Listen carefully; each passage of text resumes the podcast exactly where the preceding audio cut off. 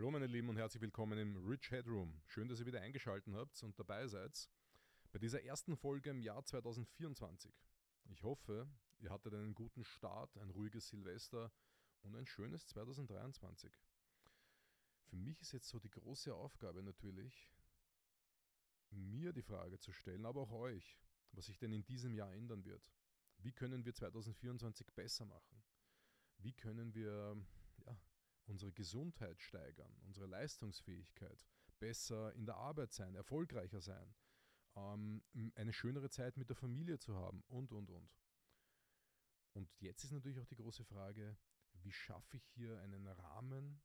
Wie komme ich denn überhaupt drauf, was ich brauche, welche Ziele es sein sollen? Wie halte ich mich auf Spur? Wie halte ich mich auf Schiene? Und wie dokumentiere ich das Ganze?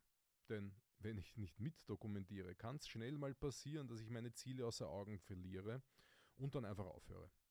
Okay? Diese Folge heute soll euch zeigen, wie man ein, ein Jahr planen kann, wie man Ziele planen kann, wie man Erfolg planen kann, wie man eine Veränderung anstreben kann, wie man einen Rahmen schafft, um das Ganze auch äh, präsent zu halten, das immer wieder zu sehen und auch zu sehen, ob man dann wirklich vorankommt oder nicht. Das werden wir uns heute anschauen. Diese Episode läuft unter dem Titel Journaling. Auf Deutsch heißt das nichts anderes als Tagebuch führen. Und für viele, die sich jetzt, die das hören und sich denken, naja, hm, ja, Richard Tagebuch führen, das ist, ja, ist das so ein Büchlein mit einem kleinen Schloss dran und ähm, da schreibt man dann rein, wen man lieb hat und wen nicht. Naja, es geht in die Richtung, aber sehen wir es nicht so kindlich, sondern sehen wir es eher als die Möglichkeit, in einem Buch Emotionen festzuhalten, aber auch Ziele festzuhalten, aber auch Möglichkeiten hineinzuschreiben, die mich zu meinem Erfolg bringen. Also es ist schon ein deutlich erwachseneres Thema, als man da vielleicht jetzt unter dem Titel Tagebuch führen vermuten kann. Journaling trifft es sogar ein bisschen besser. Wie so oft im Englischen oder in einer anderen Sprache hat das Ursprungswort eine bessere Bedeutung für die Tätigkeit. Wir schauen uns das auf jeden Fall noch an im Detail. Bevor wir jetzt aber losstarten, meine mein Dank gilt äh, BioKing. Das ist der Sponsor dieser Folge. bioking.at, ein, äh, ja, ein, ein Familienbetrieb aus Tirol, die Top-Lebensmittel herstellen. Großartige Sachen für dein Frühstück, aber auch Olivenöl und, und Reis und so weiter. Großartige Lebensmittel. Ähm, es gibt aber ein Nahrungsergänzungsmittel, das ich äh, heute in den Fokus stellen möchte. Das ist Kreatinmonohydrat. Ja, BioKing hat auch verschiedenste Nahrungsergänzungsmittel. Und das hier ist ein relativ neues. Nicht für dich, ich weiß, weil du kennst Kreatin schon lange als Sportler, Sportlerin für Muskelaufbau und Kraftsteigerung. Aber Kreatin hat auch andere Vorteile. Zum Beispiel für die kognitive Funktion deines Gehirns. Ganz wichtig, Kreatin verbessert laut Studien das Arbeitsgedächtnis.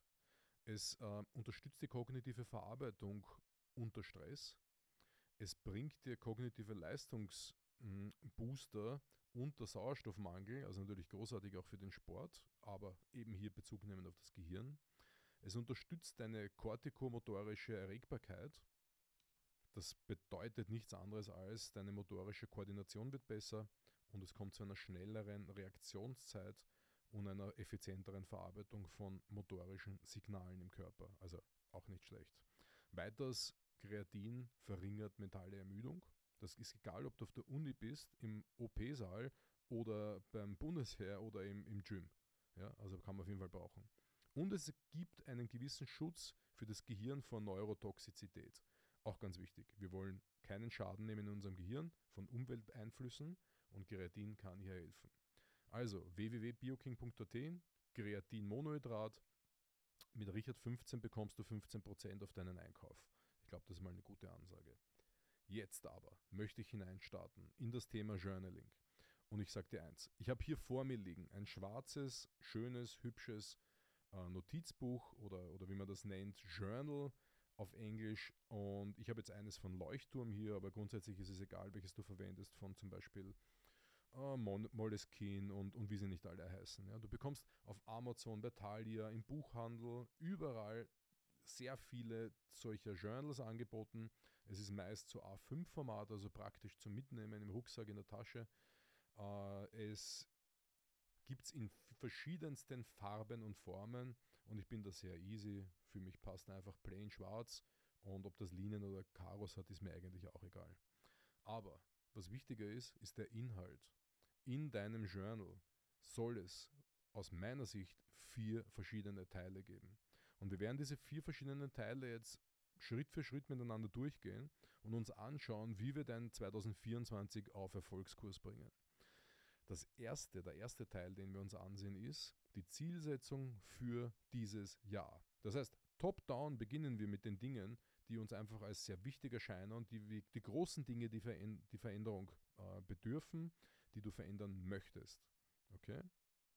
Und da müssen wir uns mal als erster die Frage stellen, wo sind unsere Werte, wo sind unsere Wünsche und was wollen wir denn überhaupt verändern? Und das ist jetzt ganz wichtig. Da kannst du natürlich mal so eine Gedankenblase machen und alles Mögliche reinschreiben, was du möchtest. Ich habe das gemacht letztes Jahr schon und bei mir sind Werte und Wörter und Themen rausgekommen, wie zum Beispiel Ruhe, Selbstliebe, Schrägstrich Liebe, Erfolg, Gesundheit und Zufriedenheit. Und mit diesen Wörtern habe ich dann angefangen, weiterzuarbeiten. Das sind die Dinge, die ich, die ich auf der Metaebene haben möchte. Das ist mein Was. Und wenn wir uns jetzt einen Teil hier rauspicken, dann kann, wie zum Beispiel das Wort Erfolg. Ja, aber das ist relativ leicht zu verstehen für uns alle. Wenn es um Erfolg geht, geht es meistens auch um das Business. Und da möchte ich dir jetzt ein bisschen vorlesen, was ich hier für mich auf der nächsten Ebene darunter dann formuliert habe. Also meine Themen sind zum Beispiel im Dachbereich, also das heißt Deutschland, Österreich, Schweiz, also deutschsprachiger Raum, Top-Coach werden. Manche mögen sagen, ja, Richard, das bist du ja schon, aber natürlich kann man hier noch ein bisschen ähm, weiter raufkommen, erfolgreicher werden, bekannter werden und eine optimiertere Businessstruktur haben, besser funktionieren, mehr Geld einnehmen ähm, und, und die Zukunft absichern damit. Also da geht natürlich noch viel, viel mehr. Das zweite, was ich habe, ist meine, mein Ausbildungspart und der überschreitet 2024 denn. Ich mache gerade ein Studium, ich möchte einen Master bis ich 46 bin, das heißt, ich werde nächste Woche 44. Ähm, das heißt, wie du siehst, da sind noch zwei Jahre bis dorthin, aber ich muss jetzt natürlich in meinen Teilzielen runterbrechen und schauen, was muss ich dieses Jahr dafür schaffen. Dann, das zweite ist, ich möchte bis ich 50 bin einen Doktortitel. Auch hier, same, same. Da steht in den großen Zielen, in den nächsten zehn Jahren möchte ich diese Dinge erreichen. Aber ganz wichtig, wieder runtergebrochen, ich muss zuerst den Master absolvieren. Ich muss zuerst die Teilprüfungen absolvieren und meine Masterthesis schreiben und so weiter. Ja, das heißt, äh, man muss hier dann schon ein bisschen ins Detail gehen, ist eh klar. Weiters, ich möchte 2024 ein Buch rausbringen. Ich bin ja hier schon sehr fortgeschritten, also ich glaube, ich habe so 20, 15, 20 Prozent noch zu tun. Ähm, ganz wenig zu schreiben, halt, aber halt Lektorat, Korrektorat, ähm, Design und, und, und Print und Pipapo und das ganze Marketing, das ist noch zu tun. Ähm, und ja, ich würde mal sagen, da, da komme ich gut hin. Weiters Podcasten. Ich möchte in diesem Podcast als Podcaster zu diesen Fachthemen äh, Longevity, Gesundheit, präventive Medizin ähm, zu den Top-Adressen für euch gehören. Ja, das heißt, noch mehr, noch hochwertigere Podcasts rauszubringen. Und fünftens, und das ist jetzt witzig, ich möchte meine Arbeitszeit reduzieren. Ich möchte mit weniger Stunden ähnlich viel leisten. Das heißt, ich muss natürlich schauen, was ist das Wichtigste, First Things First zu, abzuarbeiten, Dinge zu streichen, zu reduzieren und eine noch bessere Organisationsstruktur zu schaffen für mich, um weniger zu arbeiten, mehr Zeit im Wald zu haben, mehr Zeit mit der Familie zu haben, mehr Zeit im Sport zu haben und so weiter. Das sind meine fünf Dinge, die ich zum Thema Erfolg niedergeschrieben habe. Und jetzt kommt's. Das war's ja natürlich noch nicht. Jetzt kommt das Allerwichtigste von dem Ganzen. Das ist nämlich das Warum. Das Warum gibt nämlich dem Ganzen einen Sinn. Und wenn du jetzt zum Beispiel mit der Theorie von Viktor Frankl vertraut bist, das ist einer der, ähm, ich würde sagen, einer der wichtigsten Psychologen der letzten 100 Jahre, dann, dann kennst du vielleicht auch das Prinzip dieses Warums oder durch seinen Leitspruch, wer ein Warum zum Leben hat, erträgt jedes Wie.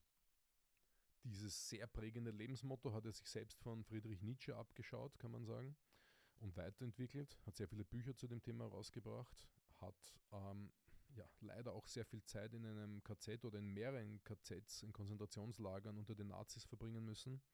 Und dort ist dieser Gedanke zum Thema Warum gereift. Das heißt, wer ein Warum zu einem Ziel hat, der erreicht wohl eher den Erfolg. Okay? Und dazu gibt es auch eine modernere Ansicht von äh, Simon Sinek, das kannst du dir auf YouTube anhören, der hat dazu ein ziemlich cooles Video, das ist glaube ich schon über zehn Jahre alt, wo er aber zeigt, warum Firmen erfolgreich sind. Die Firmen, die hinter ihren Produkten ein Warum formuliert haben, wie beispielsweise Apple, sind deutlich erfolgreicher. Sie haben ein Warum formuliert, warum sie mit diesem Produkt Erfolg am Markt haben wollen und was sie für ihre Kunden leisten wollen. Es geht hier nicht um technische Gimmicks, dass man sagt, dieses Telefon hat diese und diese Funktion. Nein, ganz und gar nicht. Das, es geht eher darum, was kann der Kunde damit tun, was bringt dem Kunden das. Ich vergleiche das immer gerne und das solltest du auch machen mit einem Feuerlöscher. Ich kann den Feuerlöscher sehen als ähm, rote ja, Flasche mit 5 Liter Fassungsvermögen, mit Schaum drinnen, wo ich einen klassischen, einen, einen normalen Küchenbrand löschen kann und der hat ähm, folgende technische Merkmale.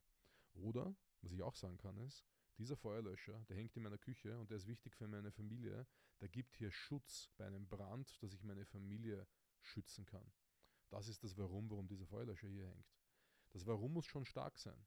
Und jetzt nehme ich einen Part hier raus aus äh, meinem Journal und zeige dir bei einem, beim Thema Erfolg, bei einem dieser fünf Ziele, die ich habe, das Warum dahinter, um dass du besser verstehst, warum es so wichtig ist, dass du das formulierst. Nehmen wir gleich das Ziel, Top-Coach im deutschsprachigen Raum zu sein. Das Warum dahinter? Ich habe den idealen Beruf für mich entwickelt und geschaffen. Ich möchte diesen vermutlich bis zu meinem irdischen Ende ausführen. Ich möchte fachlich, anerkannt und auf Top-Level operieren. Ich will im One-to-One-Setting die Besten der Besten und interessante Persönlichkeiten coachen und dadurch das nächste Level auch im Bekanntheitsgrad erreichen. Ich will meine Familie wirtschaftlich absichern und durch diesen Beruf des Coaches meine Einkünfte bestreiten. Ja, das wäre eine Möglichkeit. Und jetzt kann ich mich mit dem Wie beschäftigen. Wie werde ich zum Top-Coach? Mein Konzept inhaltlich zu optimieren, äh, Werbung zu betreiben, für permanent für Verbesserung offen sein, äh, vielleicht auch Fortbildungen zu genießen, Mitarbeiter einzustellen und so weiter und so weiter. Das heißt, du siehst hier schon das Grundkonzept der drei Ws. Was will ich? Warum will ich es? Und wie will ich es? Und das habe ich natürlich für alle diese fünf äh, Themen niedergeschrieben und auch für die anderen Themen, die jetzt nicht Erfolg betreffen. Das heißt zum Beispiel das Thema Ruhe.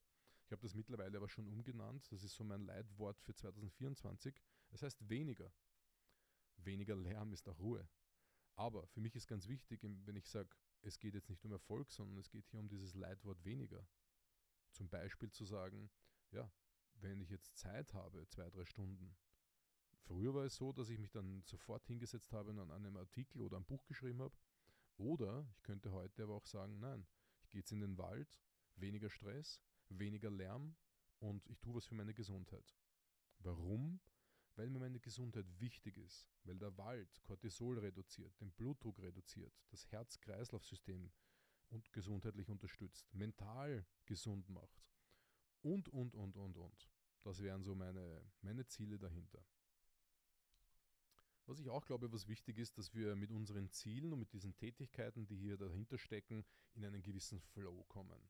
Das Wort hast du vielleicht schon mal gehört. Es wurde geprägt vom Psychologen Michael Csikszentmihalyi, der leider schon vor ein paar Jahren jetzt verstorben ist und uns aber ein unglaubliches Erbe, was dieses, was Zielerreichung betrifft und, und was es betrifft, dass man Tätigkeiten ausübt, die man liebt, in denen man richtig gut ist oder gut wird und in einen Flow kommt und dadurch Unglaubliches schafft. Um in den Flow zu kommen, braucht es relativ wenig. Es braucht die richtige Intensität für das Ziel oder für die Tätigkeit und es braucht die richtigen Skills dafür. Das heißt, wenn ich wieder sage, mein Erfolgsziel ist, Top-Coach im Dachbereich zu werden, dann stelle ich mir zuerst einmal die Frage, habe ich die Skills dafür? Ja, die habe ich. Ich habe mehr als 10 Jahre, fast 20 Jahre in Gesundheitsthemen und in, das, in die Fortbildung zum Thema Gesundheit investiert und kann hier coachen.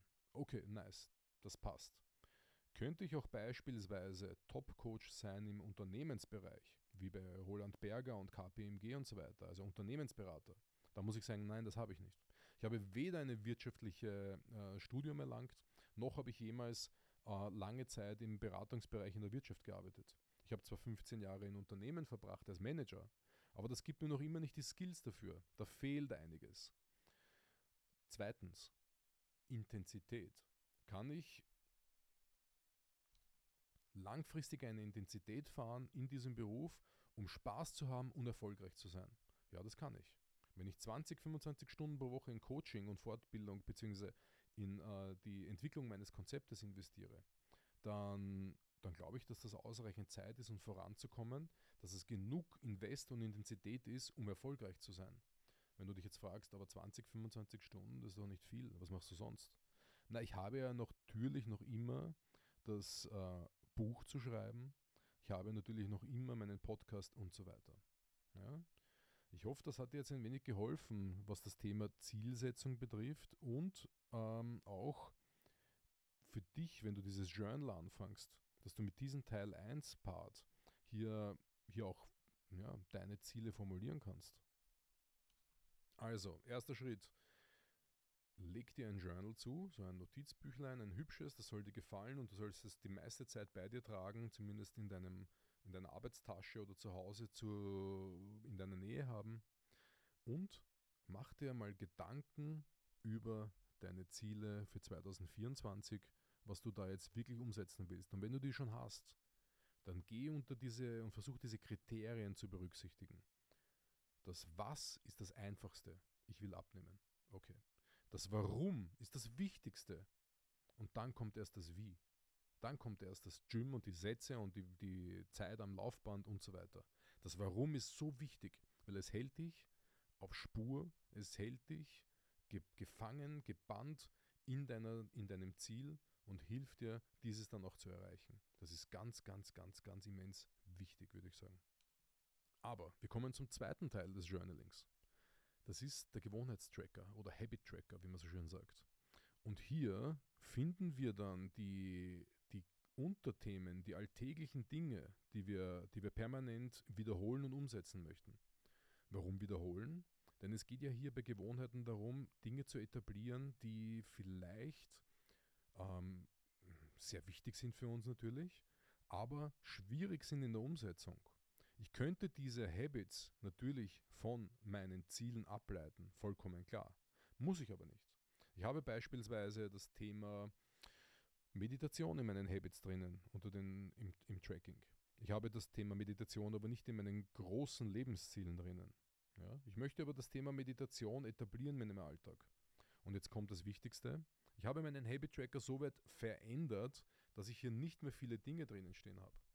Das heißt, wenn ich mir meinen Tracker von 2023 anschaue, dann habe ich teilweise sechs, sieben, acht verschiedene Habits zur selben Zeit, die ich etablieren wollte. Und man muss jetzt dazu sagen, viele der Dinge waren eigentlich eh schon Standard in meinem Leben, wie zum Beispiel täglich Sport zu betreiben.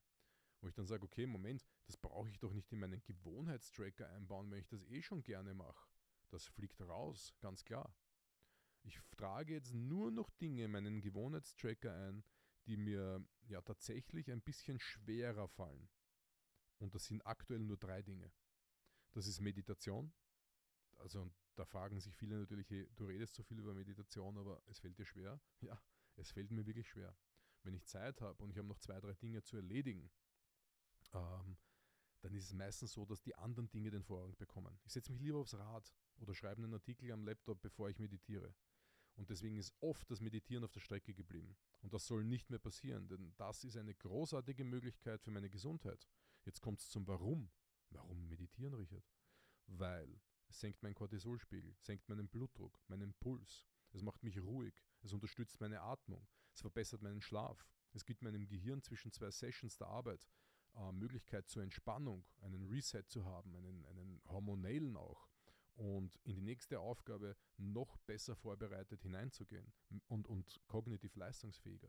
Meditation hat unglaublich viele Vorteile für unsere Gesundheit.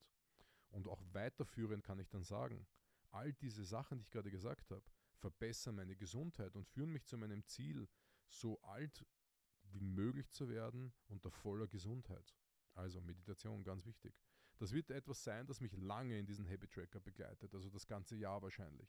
Es gibt auch Dinge, die können halt wieder rausfliegen. Das kann auch sein. Zum Beispiel, wenn sie etabliert sind.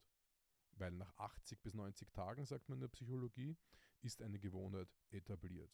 Und dann, ja, dann ist es etwas wie etwas Alltägliches. Denk mal an das Zähneputzen. Das hast du so oft gemacht in deinem Leben, dass niemand mehr dir erklären muss, dass du das tun sollst, bitte.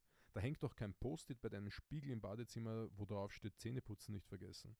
Das haben wir so eingeschliffen in unser Gehirn, dass es ganz normal ist. Wie für mich zum Beispiel auch in der Früh Wasser zu trinken. Wenn ich mein Schlafzimmer verlasse und in die Küche gehe, dann sagt mir sofort ein Gehirnimpuls, Richard, Wasser aufsetzen. Wasser aufkochen, mach dir deinen ersten 500 Milliliter Drink, du bist dehydriert aus der Nacht, let's go. Ist für mich ganz normal. Da brauche ich gar nicht mehr drüber nachdenken. Und so möchte ich auch andere Dinge etablieren, wie Meditation. Oder wie einen zweiten wichtigen ähm, Part, den ich zur Gewohnheit machen will. Das ist Mobility. Ich bin sehr zufrieden mit meiner Kraft, ich bin sehr zufrieden mit meiner Ausdauer und mit meiner allgemeinen Fitness und Koordination. Aber Mobility ist bei mir relativ schlecht. Dafür bin ich halt einfach nicht geboren, sagen wir mal so. Deswegen kommt das auf den Tracker drauf. Jeden Tag fünf bis zehn Minuten Mobility zu machen, insbesondere die Kniebeuge zu verbessern und äh, die Streckung der Schultern und die Brustwirbelsäulenmobilität. Ist relativ easy. Gibt es eine Handvoll Übungen, die ich machen muss und das geht eigentlich relativ zügig. Ja, aber ist am Tracker drauf, weil sonst mache ich es nicht. Und drittens, und da werden jetzt einige staunen, Waldbaden. Waldbaden, dazu habe ich sehr viele Artikel geschrieben, Podcasts aufgenommen, ich erzähle das immer wieder überall. Es hat einen großen Schwerpunkt in meinem Buch, das erscheint zu Ostern. Und da werden wieder viele denken, ja, Moment mal, das, warum machst du das nicht, wenn du darüber erzählst? Naja, jeder hat mal schlechte Zeiten und ich habe jetzt in den letzten Monaten so viel am Buch gearbeitet und an anderen Projekten wie dem Podcast mit dem Max Ortner, das fragwürdige Doppel. Ähm, und da ist viel auf der Strecke geblieben. Und zum Beispiel war ich seit zwei Monaten nicht mehr im Wald. Und das ist etwas, was mir wehtut, weil ich sehe auch, dass in den Studien, ich habe über 100 Studien für, für das Buch recherchiert und für meine, für meine Blogartikel und so weiter über das Thema Waldbaden, wie wichtig das Spazieren im Wald ist, die Zeit im Wald ist. Wieder für Herz-Kreislauf, Gehirngesundheit, Blutdruck senken, Puls senken, Cortisol senken. Bewegung, Bewegung im, im Wald ist, ist großartig. Macht uns, es ist ein großer Beitrag für unsere mentale und physische Gesundheit, eindeutig. Und somit gehört es wieder auf meinen Tracker drauf, weil ich sonst vergesse und dann, ja, nach ein paar Wochen draufkomme, dass ich es wieder nicht gemacht habe. Aber Sport zu machen oder gesund zu essen, Supplements zu nehmen, das brauche ich nicht mehr auf den Tracker schreiben. Ja, wozu denn? Das ist nur Selbstbeweihräucherung, dass ich es abhakeln kann. Ich mache es ja sowieso. Und für dieses Jahr 2024 ist tatsächlich eines meiner Ziele ein intensives Ernährungsprogramm. Und selbst das schreibe ich nicht auf den Tracker, weil mir das, wenn mir das die ganze Zeit präsent ist in meinem Kopf. Ich möchte ein Jahr komplett clean nach meinem Ernährungskonzept ähm, essen und einen Cheat Day pro Woche haben. Ja? Das hat jetzt nichts mit Fasten und so zu tun. Also das ist jetzt Zufall. Ich bin jetzt, das ist der 2. Jänner, 17.35 Uhr. Ich bin noch immer nüchtern. Ich habe die, die, seit Silvester ge, ge, ähm, gefastet. Und ich werde auch noch bis ähm, mindestens Freitag in der Früh, vielleicht sogar Samstag in der Früh fasten. Das heißt vier oder fünf Tage auf jeden Fall. Samstag ist eine, eine, eine Familienfeier mit großen Aufgebot an Essen. Eine serbische Familie, da weiß man dann schon, was Sache ist. Also da kann man dann nicht hingehen und sagen, ich faste heute. Da gibt es dann Stress. Das heißt, ähm, ich werde auf jeden Fall jetzt vier, fünf Tage fasten und das werde ich immer wieder dieses Jahr machen. Mal zwei Tage, mal drei Tage, mal einen Tag, mal ein paar Stunden, das mache ich sowieso immer. Aber wichtig ist für mich, ein Jahr clean essen nach meinem Konzept und ich habe gemerkt, dass ich mit solchen Regeln einfach gut funktioniere. Ich habe 2023 äh, mein Lieblingsgetränk ein Jahr lang nicht getrunken, das ist Bier. Und meine Familie, das ist ja, kann man sagen, ist Bier ein, ein, ein ja, ein wichtiges Nahrungsmittel. Wir lieben Bier und ich habe es in den letzten Jahren sehr übertrieben und deswegen habe ich gesagt, na, jetzt trinke ich mal ein Jahr nichts. Das Jahr ist um. Es ging mir super, ich habe es nicht vermisst, ganz und gar nicht. Ich habe dann zu Silvester um Mitternacht noch eins getrunken, einfach um zu wissen, wie es schmeckt. und war ganz okay. Was, also ist jetzt nicht so, dass ich sage, boah, ich habe dich so vermisst, liebes Bier, ganz und gar nicht. Und deswegen gibt es ab jetzt in diesem Jahr 2024 auch nur einmal pro Woche. Brauche ich nicht in den Tracker reinschreiben, habe ich voll am Schirm. Ja, versteht ihr das Prinzip? Das geht jetzt wirklich darum, dass ihr sagt, die Dinge, wo ich mir wirklich schwer tue und ich dann wieder vergesse, Gänsefüßchen, kennt ihr doch, äh, und auf einmal macht man es wieder und sagt, ah shit, ich habe es vergessen, eigentlich wollte ich es nicht mehr machen. Oder eigentlich wollte ich es machen und ich habe es vergessen. Das gehört in den Habit Tracker rein. Und noch einmal, 80 bis 90 Tage braucht man, um eine Gewohnheit zu etablieren. Also gönn dir diese Zeit. Ja? Ich selber, wenn wir jetzt zum Journal nochmal kommen, verwende von äh, Leuchtturm, von Leuchtturm das ähm, Bulletproof Journal. Das Coole ist, dass da so Sticker dabei sind, so 1 bis 31 ähm, oder Dezember, Jänner, Februar und sowas. Und da kann man sich halt einfach so eine schöne Habit-Seite zusammenkleben. Oder du machst es einfach mit Lineal und Bleistift selber und machst einfach deine Kasteln ja, für den Dezember, sorry, für den Jänner, schreibst du einfach rein von deine oben halt die, deine, deine Habits, die du machen willst und dann einfach links runter von 1 bis 31 die Tage und dann machst du einfach jedes Mal ein Hakel, wenn du es geschafft hast. Okay? Aber take it easy, ganz wichtig. Ich möchte nicht, dass du große, schwere Ziele da reinschreibst, die dich demotivieren, sondern, wie wir vorher schon gesagt haben, versuche im Flow zu bleiben und Dinge zu machen, wo du dir die Skills hast, wo du die Fähigkeiten hast, wo du sagst, das schaffe ich auch einen Monat. Ja, also nicht jetzt sagen zum Beispiel, ich mache einen Monat One Meal a Day oder sowas, weil das hart ist. Weißt du, mach, mach, das kannst du ja mal ein paar Tage machen oder eine Woche. Aber nicht gleich einen Monat oder gleich ein Jahr oder irgend sowas. Das sind verrückte Ziele, die dann meistens dann über den Haufen geworfen werden und keine Habits entstehen. Okay? Und auch wichtig, ein Habit muss dann nicht immer fürs ganze Leben gültig sein. Das heißt, wenn ich sage, ich werde jetzt mal einfach einen Monat, eben gutes Beispiel, One Meal a Day machen, wenn ich das machen will und, und ich glaube, ich schaffe es auch, okay, aber ich muss das dann nicht weitermachen. Ja, also habe es ausprobiert, habe gesehen, hey, ich habe ein bisschen abgenommen, Blutzuckerspiegel äh, hat profitiert davon und so weiter. Nice. Und jetzt mache ich mit was anderem weiter. Auch gut. Und eins noch bitte, ich würde den Habit Tracker an die erste Seite in deinem Journal packen. Erste Seite, wenn du aufschlägst, da ist die Tabelle für den Habit Tracker, abhackeln, was du heute gemacht hast und weiter geht's äh, zum, zum nächsten. Ja? In der Früh am Abend mal reinschauen, dass man nichts vergisst, aber das mit den großen Zielen, mit den Zielsetzungen für das ganze Jahr, das habe ich zwar als erst erklärt, aber nur deswegen, weil brauche ja was top-down. Ich brauche auch etwas, wo ich mir meine Habits vielleicht rauspicke, die ich umsetzen möchte. Ja? Dann Schauen wir weiter. Teil Nummer 3. Was könnte ich denn noch in mein Journal, in mein Tagebuch mit integrieren? Und das ist das Thema expressives Schreiben. Und das hast du vielleicht auch schon mal gehört, dass man sich Dinge von der Seele schreibt. Bevor ich da jetzt aber hineinstarte, meine Bitte an dich, geh nochmal raus hier aus der App und ähm, oder aus, aus dem Sperrmodus deines Handys in die App und verpasst diesen Podcast mal 5 Sterne. Oder ein Like oder eine, eine Notification, die Glocke, dass du erinnert wirst, wenn wieder eine Folge rauskommt. Alles, um hier diesen Podcast und mich zu unterstützen, denn da freue ich mich drüber. Und das zeigt mir auch, dass ich am richtigen Weg bin mit diesen Themen. Wenn dir dieser Podcast hilft, dann verpasse ihn bitte 5 Sterne. Aber es geht jetzt weiter. Ich habe für mein Buch das Thema hm, Journaling als Therapie recherchiert. Ja, es auch einige Studien, also wirklich viele gute Studien der letzten 40, 50 Jahre dazu gefunden. Gutes Material, das uns helfen kann, tatsächlich mental gesünder durchs Leben zu schreiten. Und ich nenne dieses Kapitel die Macht der Worte, Journaling als Therapie. Und tatsächlich, wir wissen ja alle, das gesprochene Wort in therapeutischer Praxis großartig funktioniert. Mit qualifiziertem Fachpersonal kannst du Traumata aufbrechen, kannst äh, Vergangenheitsprobleme, die du schon Jahre rumwälzt, lösen. Kannst tatsächlich deine mentale Gesundheit positiv beeinflussen und das, das Gespräch mit einem Psychologen, mit einer Psychologin oder Psychiater und so weiter kann tatsächlich ein Wendepunkt in deinem Leben sein. Dieser Dialog hat eine unglaubliche Power und hilft dir mit der Fremdreflexion und Selbstreflexion als Werkzeug tatsächlich auch psychische Leiden zu bewältigen. Gesprächstherapie ist ein wirklich wichtiges und, und starkes Tool, um mental gesund zu bleiben, gesund zu werden. Also nicht schlecht, oder? Aber wie schaut es denn aus mit dem geschriebenen Wort? Alleine. Wie ist denn das als Mittel der Selbstreflexion dienlich? Kann ich damit Sorgen, Ängste und Traumata verarbeiten?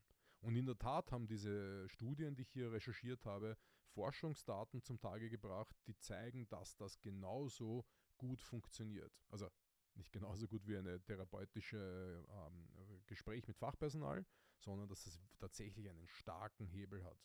Und den sollten wir auf jeden Fall nutzen. Und den habe ich in mein Journal mit eingebaut. Ganz wichtig. Es ist eine Chance mit diesem Journal, mit dem Schreiben über deine Sorgen und Probleme, emotionales Gleichgewicht wiederherzustellen. Es ist quasi der Dialog, der Dialog mit dem eigenen Inneren und eine Chance, zu tiefen Gedanken, Ängsten und Hoffnungen vorzutauchen und diese hervorzurufen und diese vielleicht zu verarbeiten und ja, mit einem, mit einer, mit einem weiteren Werkzeug zur mentalen Gesundheit zu kommen. Ein paar Beispiele. Es gibt hier eine Studie von Gloria Park. Die Studie heißt äh, Quarantäne-Tagebücher. Ja, und da hat man tatsächlich in der Covid-19-Quarantäne ähm, mit Menschen Versuche gestartet, die zu Hause waren und hat versucht, mit ihnen mit, mit, Tag, mit regelmäßigen Tagebuchschreiben sie zu unterstützen und, und dieses Tagebuchschreiben als Instrument zu verwenden, dass die Leute emotional äh, in dieser herausfordernden Zeit der Isolation unterstützt werden. Ganz wichtig. Und dieses Tagebuchschreiben hat den Leuten nicht nur Trost in dieser herausfordernden Zeit gespendet, sondern es war wirklich eine effektive Methode zur Förderung der psychischen Gesundheit und emotionalen Widerstandsfähigkeit. Denn wie ihr wisst, viele Menschen waren total isoliert. Und dieses Tagebuchschreiben, dieses Journaling hat ihnen tatsächlich geholfen, hier ähm, mental gesund zu bleiben oder diese, diese Zeit der Isolation besser zu verarbeiten.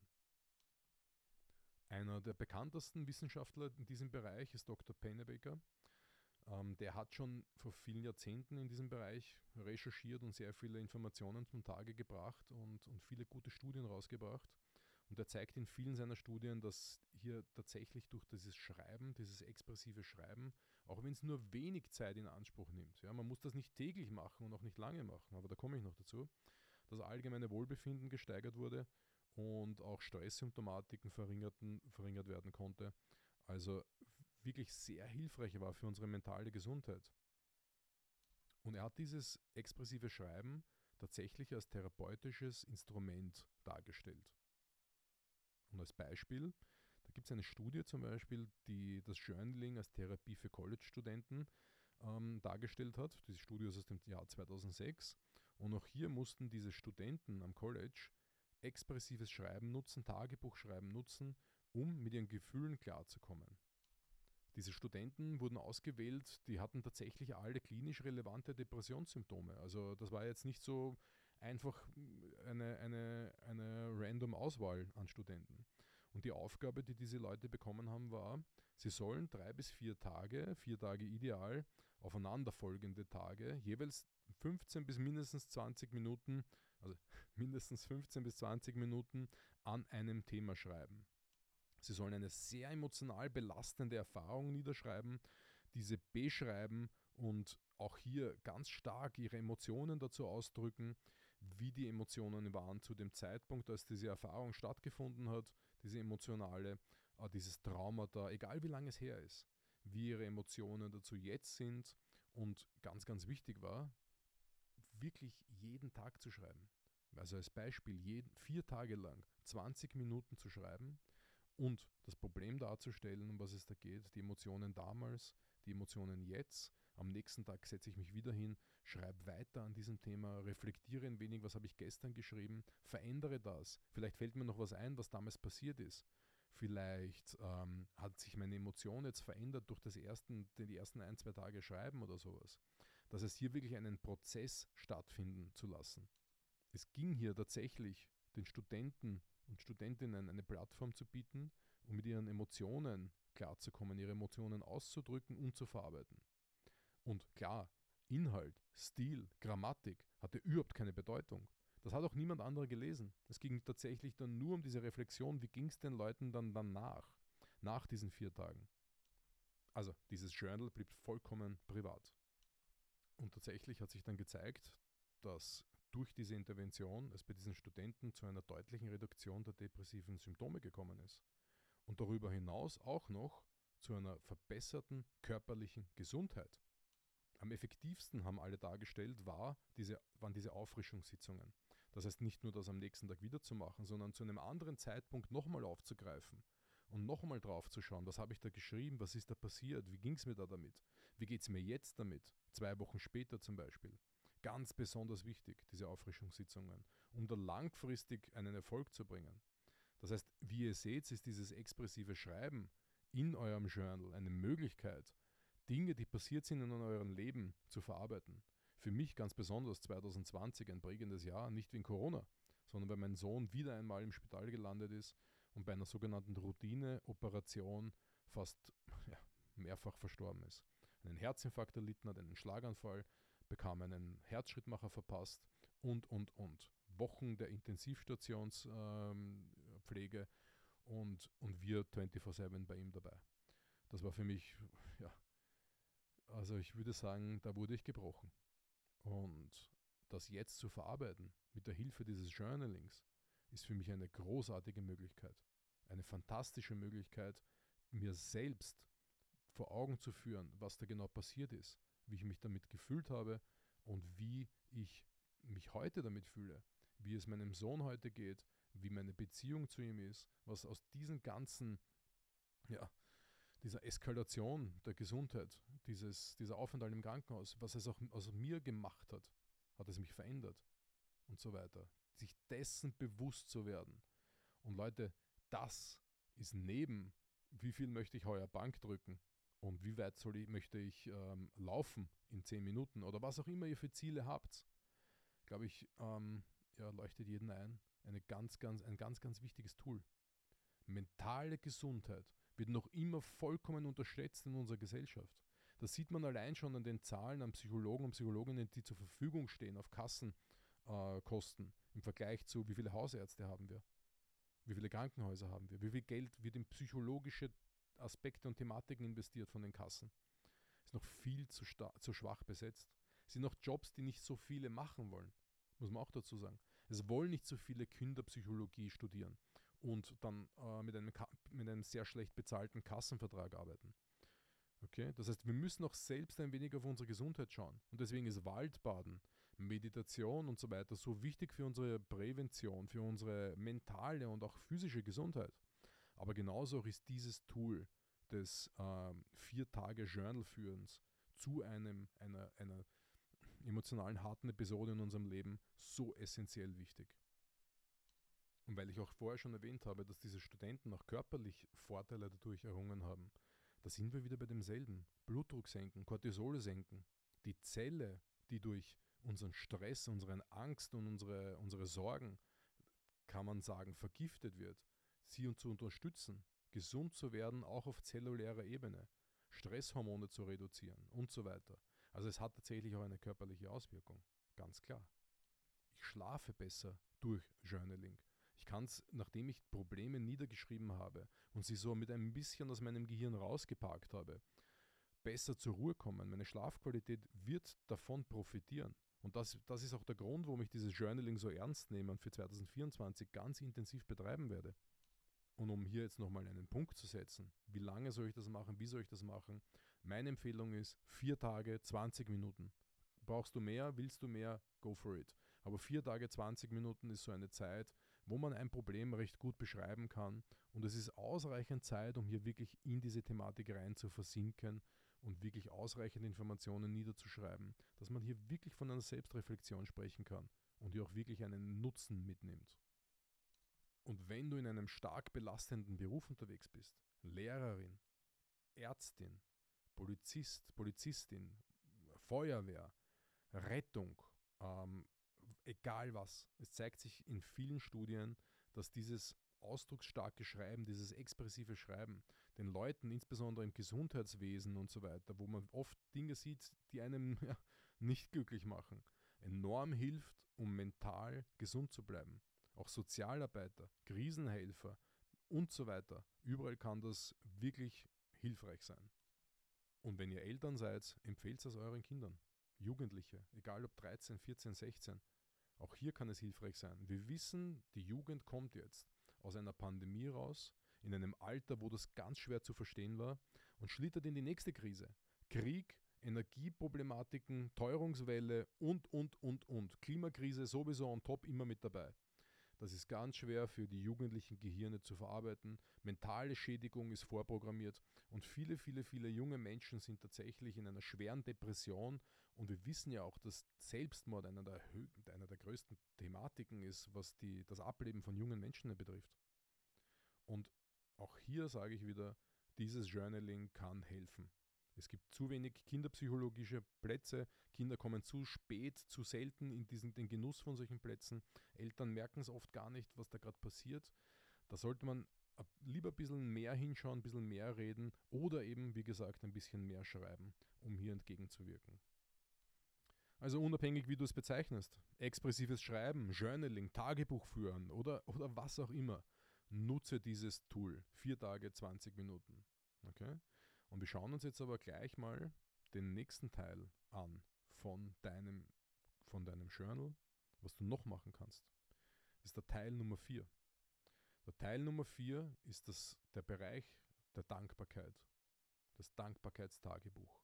Wir sind noch immer beim selben Journal. Und mein Tipp an dich ist jetzt, wenn du dein Notizbuch vor dir liegen hast, dann dreh es einfach mal um, stell es auf den Kopf und fang von hinten nach vorne an mit deinem Dankbarkeitstagebuch. Ja, so schaffst du ein bisschen Struktur in deinem Notizbuch, in deinem Journal. Ja, wenn du von vorne anfängst, hast du den Habit Tracker. Ja, dann lässt du ein paar Seiten frei, dann kommen deine, kommt deine Zielsetzung, wo du ja das ganze Jahr daran arbeiten wirst, immer wieder was reinschreiben wirst, streichen wirst, löschen wirst, neu rausreißen, neu machen wirst, wie auch immer. Und dann kommt, machst ein paar Seiten frei wieder, dann machst du ab und zu mal dein vier Tage Journaling zum Thema mentale Verarbeitung von, von Sorgen, von Ängsten, von Krisenzeiten. Und wie gesagt, wenn du das Buch flippst, dann fangst du von hinten nach vorne an mit dem Dankbarkeitstagebuch. Und das möchte ich dir jetzt noch erzählen, was das bewirkt. Ich habe das Thema Dankbarkeit und Dankbarkeitstagebuch hier in diesem Podcast schon mal drinnen gehabt. Es ist sehr lange her, ich glaube so zwei Jahre. Da war ich in Kenia und habe dort wirklich viele, viele, viele nicht so schöne Dinge gesehen die mich sehr traurig gemacht haben. Und ich bin zurückgekommen, habe sofort mit dem Dankbarkeitstagebuch angefangen. Ich habe dort auch meinen Rucksack, meine Kleidung, alles dort gelassen für die Leute, die ich kennengelernt habe. Ich habe so viel versucht zurückzulassen, wie ich nur kann, um zu, um, um zu helfen. Und ich wollte dann auch dankbar dafür sein, wie gut das Leben zu mir ist. Und ähm, auch wenn mein Sohn schwer krank ist beispielsweise und, und ich hier auch viel Sorgen habe mit ihm durch seine schwere Behinderung, ähm, trotzdem dem Leben, Leben dankbar zu sein. Wie gut es mir eigentlich geht. Ich habe Essen, ich habe eine Wohnung, ich kann Sport machen, ich habe einen Job, den ich liebe und ich verdiene damit Geld. Und das ist etwas, wo ich für, wofür ich dankbar sein möchte. Und darauf möchte ich jetzt ein bisschen näher mit dir eingehen. Bevor wir aber reinstarten, meine Bitte an dich, schau mal auf die Webseite www.theartofraw.at. Dort findest du nämlich den Chaga-Pilz. Und Chaga, das wissen jetzt schon viele Menschen, ist das stärkste Antioxidant, das uns bekannt ist. Ich nutze jetzt insbesondere in so einer Fastenzeit wie aktuell den Chaga-Pilz als Teeaufguss, um mir etwas zu gönnen, etwas, das wohlschmeckend ist, das natürlich schmeckt und ähm, etwas, ein, ja, ein, ein warmer Teeaufguss ist schon mal eine großartige Sache während des Fastens, um den Hunger zu stillen. Und Chaga beinhaltet auch noch dieses unglaublich starke Potenzial der antioxidativen Wirkung. Also www.theartofraw.at, den Chaga-Pilz, und dort bekommst du auf alle Produkte, die Extrakte, das Granulat und was nicht alles dort ist, mit Richard 20, 20 Prozent. Gönn dir das. Aber jetzt machen wir weiter mit dem Thema Dankbarkeit. Du kennst vielleicht den Autor Yuval Noah Harari, der das Buch geschrieben hat, Eine kurze Geschichte der Menschheit. Ein absoluter Bestseller. Und er hat einmal gesagt, wenn meine Großmutter oder besser meine Urgroßmutter oder Ururgroßmutter hier sein würde und sehen würde, wie wir leben. Sie würde sagen, ihr müsstet doch jeden Morgen, wenn ihr aufsteht, tanzen, um euch dafür zu bedanken, wie gut es euch geht. Und so ist es auch. Wir sind nicht ausreichend dankbar, glaube ich, für das Leben, das wir haben. Dankbarkeit, wenn man in ein Wörterbuch schaut, wie zum Beispiel das Cambridge Dictionary oder Duden oder was auch immer, dann sieht man, dass Dankbarkeit ist ein starkes Gefühl der Wertschätzung, liest man dort zum Beispiel für das Glück, das vor uns steht. Die Frage ist, ob wir dieses Glück, das vor uns steht, wie unser Leben, der gefüllte Kühlschrank, das Auto, das Geld und so weiter, die Möglichkeit, einen Job zu machen, den wir lieben, auch wirklich ausreichend dankbar sind dafür. Oder sind wir noch immer auf der Dopaminjagd, dann der Jagd nach dem nächsten, was auch immer, iPhone, äh, Netflix-Serie oder, oder, oder leckerer, leckerer Pizza oder was auch immer. Aus meiner Sicht ist diese Dopaminjagd, und ich glaube, ihr wisst alle, von was ich hier spreche, eine Art der Undankbarkeit. Ja, das sage ich ganz provo provokant. Eine Art der Undankbarkeit, das ist diese Dopaminjagd. Permanent am Handy zu sein und sich Videos anzuschauen, Dinge zu bestellen auf Amazon und Co., um irgendwie eine Zufriedenheit zu erlangen. Das ist nicht notwendig. Ich kann über das Thema Dankbarkeit und über einen dankbaren Lebensstil und wenn ich mein Gehirn hier umprogrammiere auf einen dankbaren, positiv denkenden Lebensstil, viel von diesen Dingen abschütteln und habe es nicht mehr notwendig, Dinge zu kaufen oder anzustreben, die ich gar nicht brauche. Es gibt auch zum Thema Dankbarkeit eine Wissenschaft. Da gibt es einen äh, Wissenschaftler, der heißt Robert Emmons. Ist ein Experte für Dankbarkeit. Man glaubt es gar nicht, auch dort gibt es das. Und er sagt, Dankbarkeit ist eine bewusste Entscheidung und eine Lebensphilosophie. Und das finde ich sehr schön. Aber Dankbarkeit ist laut ihm auch eine Dopaminbremse. Bin ich dankbar für das, was ich habe? Warum sollte ich dann Nippes und unnötiges Zeug auf Amazon bestellen? Und, was er auch sagt, dieser Robert Emmons, Dankbarkeit ist auch etwas, was man in schwierigen Zeiten kultivieren soll. Das habe ich 2020 mit meinem Sohn im Spital gemacht. Ich habe versucht, mit Meditationen und Dankbarkeitsritualen dafür dankbar zu sein, dass er noch lebt. Dass er auch wieder sprechen kann, nachdem er aufgewacht ist. Weil das war nicht so ganz sicher. Wir wissen aus Studien, und ich habe sehr viele Studien dazu gelesen, denn Dankbarkeit ist auch ein Teil meines Buches, das im, zu Ostern erscheint. Das Buch heißt Drück mal Pause. Wir wissen aus Studien, dass dankbare Menschen einen insgesamt gesünderen Lebensstil pflegen, mehr Sport betreiben. Sie trinken selten Alkohol und rauchen weniger oder rauchen nicht. Sie leben unter weniger Stress. Sie machen sich weniger Stress im Leben und sie haben einen niedrigeren Blutdruck. Und das wahrscheinlich wegen der vier Dinge, die ich davor gesagt habe. Also Dankbarkeit ist definitiv als etwas Gesundes zu beurteilen, würde ich sagen. Aber weiters habe ich noch in Studien gelesen, dass Dankbarkeit auch äh, positive Emotionen fördert und das kann ich nur bestätigen. Mit einem dankbaren Lebensstil denke ich auch öfter positiv, auch in schwierigen Lagen und Situationen. Es fällt mir leichter, Dinge abzustreifen. Man kann laut den Studien auch Trauer leichter überwinden, der Verlust eines Menschen oder ein wirtschaftlicher Niederschlag. Man gewinnt durch einen dankbaren Lebensstil ein höheres Selbstvertrauen im eigenen Leben. Und man ist grundlegend optimistischer.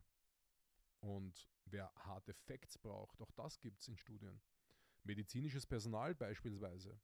Man sieht natürlich, dass bei medizinischem Personal, bei Krankenpflegerinnen, Krankenpfleger, Ärzte und Ärztinnen und so weiter, das Thema Depression, Angst, Stress und natürlich Burnout ein großes Thema ist.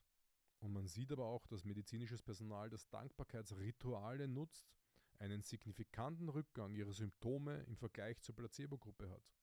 Das heißt, die eine Gruppe hat nichts gemacht oder etwas ganz anderes und die die, die andere Gruppe hat Dankbarkeitsrituale machen müssen. Beide haben im Spital gearbeitet, haben dieselbe Belastung gehabt. Aber die Dankbarkeitsgruppe hat einen signifikanten Rückgang aller Symptome gehabt. Angst, Stress und, die, und Depression. Also eine sehr spannende Sache. Und jetzt haben wir heute schon öfter gesprochen, oder ich, über das Thema Schlaf. Dass ich mit meinem Journaling meinen Schlaf verbessern kann. Dass ich einfach äh, beruhigter zu Bett gehe. Und das zeigt sich auch in Studien zum Thema Dankbarkeitsrituale. Menschen, die einen dankbaren Lebensstil pflegen oder Dankbarkeitsrituale wie ein Dankbarkeitstagebuch pflegen, schlafen besser, sind besser erholt und haben grundsätzlich dadurch auch eine bessere Stimmung. Man kann sagen, das ist einer meiner Lieblingssprüche, ein positiver Gedanken ersetzt einen negativen. Wenn ich mich abends hinlege und mein Dankbarkeitstagebuch mache in meinem Journal, und dann niederschreibe, dass ich dankbar bin für den heutigen Tag und für diesen guten Kaffee, den ich genießen durfte, für das Gespräch mit meinem Sohn, für den Spaziergang mit meiner Freundin, für das Training auf meinem Radergometer, für das gute Coaching mit einem Kunden, für das, das leckere Essen bei meiner Mutter am Sonntagnachmittag.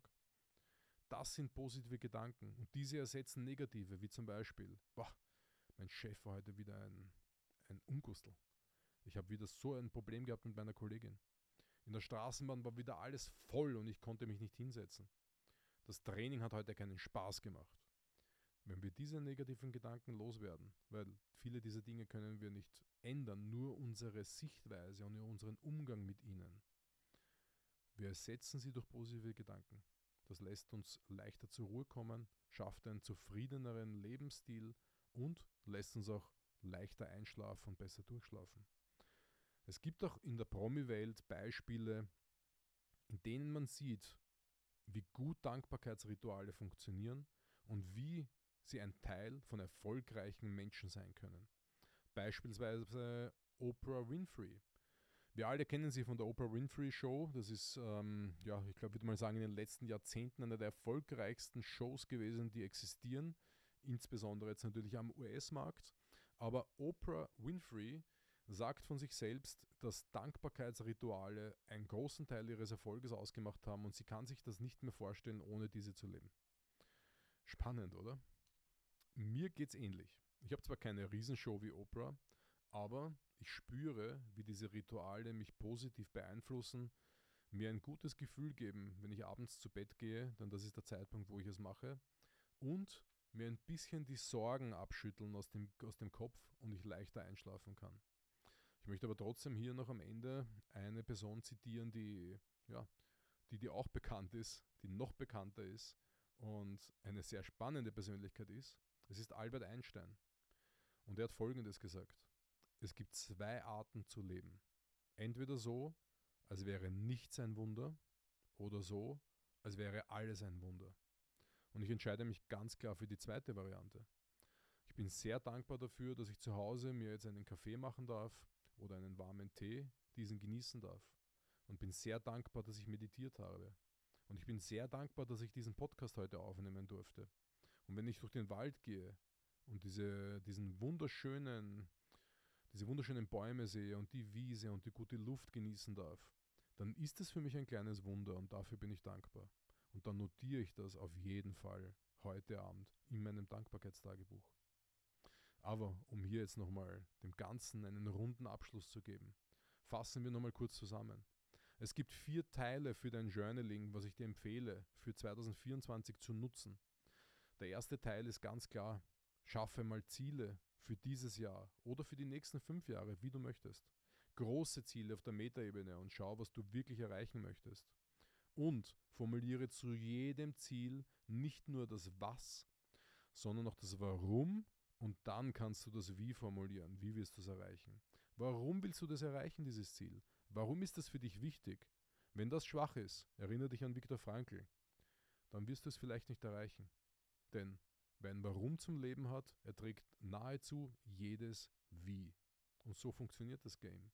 Zweitens, schaffe am Anfang deines Notebooks, deines, deines Notizheftes, ein Habit Tracker. Zeichne dir den selber, mache ihn mit Stickern, wie auch immer. Aber mach dir eine Tabelle für den ganzen Monat und trage dort ein, was dir wirklich schwer fällt zu erreichen. Die drei, vier, fünf Habits, wo du dir wirklich schwer tust, weil du sie einfach vergisst. Sie sind vielleicht gar nicht schwer zu erreichen, wie zum Beispiel ein Glas Wasser in der Früh zu trinken, aber du vergisst sie einfach. Make it count. Jeden Tag. Okay? Weiter. Expressives Schreiben. Nutze dieses Tool, um in deinem Kopf aufzuräumen mit den großen Schwierigkeiten deines Lebens. Du hast jemanden verloren in deinem Leben, du hast deine Firma verloren, deine Eltern sind gestorben, du hast eine Beziehung in den Sand gesetzt, du, hast, du warst im Krieg, du hast einen Privatkonkurs erlitten, was auch immer. Nutze expressives Schreiben. Vier Tage, 20 Minuten am Stück und schreib das nieder die Emotion dazu, die vergangene Emotion, die aktuelle Emotion und schau mal in zwei, drei Wochen wieder rein, was sich da getan hat in deiner Seele, in deinem Kopf, in deinem Herzen. Vielleicht möchtest du das umschreiben, neu schreiben, was anderes schreiben. Vielleicht konntest du es loslassen. Vier Tage am Stück, jeden Tag 20 Minuten schreiben. Okay? Pack's in dein Journal rein. Ist privat, ist nur für dich. Und last but not least, flip dein Journal und Schreib hinein, wofür du dankbar bist. Jeden Tag ein paar Zeilen. Beispiel? Gerne. Ich bin dankbar, dass ich heute die Zeit, die ich für das Essen normalerweise brauche zum Herrichten, in Meditation investieren konnte, in diesen Podcast investieren konnte. Ich bin froh, dass ich diesen zweiten Tag meines Fastens positiv absolvieren konnte. Mir geht's super. Ich bin kognitiv voll da. Ich habe volle Energie. Ich habe keinen Hunger. Ich bin super froh über diesen leckeren Pfefferminz-Salbei-Tee, den ich mir gemacht habe. Ich bin, ich bin sehr dankbar für den Blick aus dem Fenster raus in den Garten über die Bäume hinweg. Ich bin sehr dankbar, dass ich den Staubsauger in die Hand genommen habe und das Vorzimmer gesaugt habe. Damit habe ich ein bisschen Bewegung gemacht und es schaut jetzt alles viel schöner aus. Die Ziele sind mannigfaltig. Ich würde wirklich jede Kleinigkeit nutzen, um sie niederzuschreiben. Wenn du der Meinung bist, dass dir nichts einfällt, geh einen Tag durch, Screening kurz. Wir alle haben etwas, wofür wir dankbar sein können. Aber jetzt, meine Lieben, 2024 soll für euch ein starkes Jahr werden. Das Journal kann euch dabei helfen. Ich wünsche es euch.